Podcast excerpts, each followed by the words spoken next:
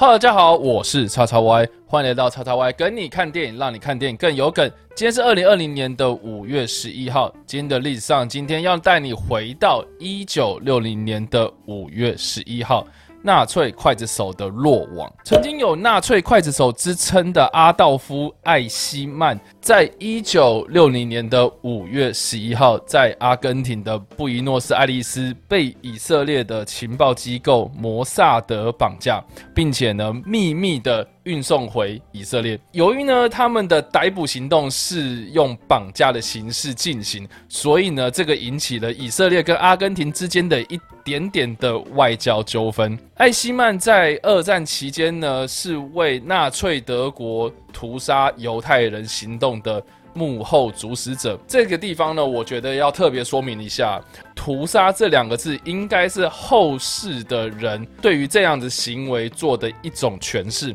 当时呢，纳粹德国在万湖会议之后呢。最终得到的一个结果，针对犹太人问题的最终解决方案进行这样子的行政命令。那阿道夫·艾希曼呢？他本人就是主要负责这个方案的主要负责人。在当时呢，他依照这样子的最终解决方案呢，将不少来自世界各地的犹太人送往集中营，并且呢，进行有计划性的大屠杀行动。因此呢，他被视为是大屠杀的重要关系人。但是他在一九六零年落网之后呢，在一九六一年的以色列法庭上面辩称他自己只是依照这样子的行政程序来执行命令而已。实际上呢，这件事情的幕后主使者到底是谁？应该要怪到的是纳粹的这些高层的官员。他到死刑执行之前呢，都一直认为自己只是一个。执行者的角色这件事情，其实后续引发了很多不同的社会学家进行这样子的行为研究。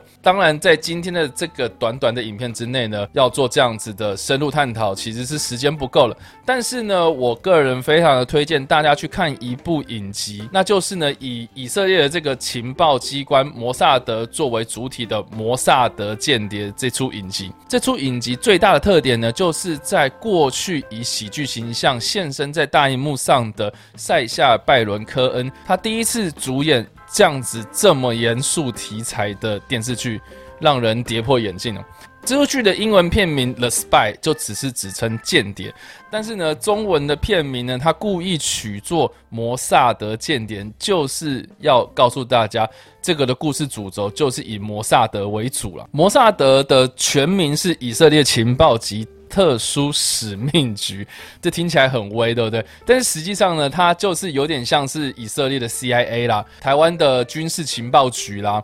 英国的 MI 六啦等等的这样子的情报机关。摩萨德其实它的争议性很大，因为呢，它有执行了很多呃，除了情报收集的一些秘密行动。这出剧呢，我认为有一个非常大的特点，就在于呢，我们过去看谍报片呢，那些间谍身上有很多稀奇古怪的工具，但是在这出剧里面呢，它并没有那么多华而不实的东西，反而更加的贴近真实。反而呢，间谍或是情报人员他们的工作状态呢，实际上是要跟很多很多人交涉。而在下拜伦科恩呢，他最拿手的就是扮演虚构的喜剧人物，但是他这一次诠释真实人物的时候呢，把人跟人之间的交涉工作呢，交谈这件事情描写的非常的到位。他在这出剧里面呢，展现了他严肃的一面，也同时呢，打破过去我们认知的那种间谍的形象。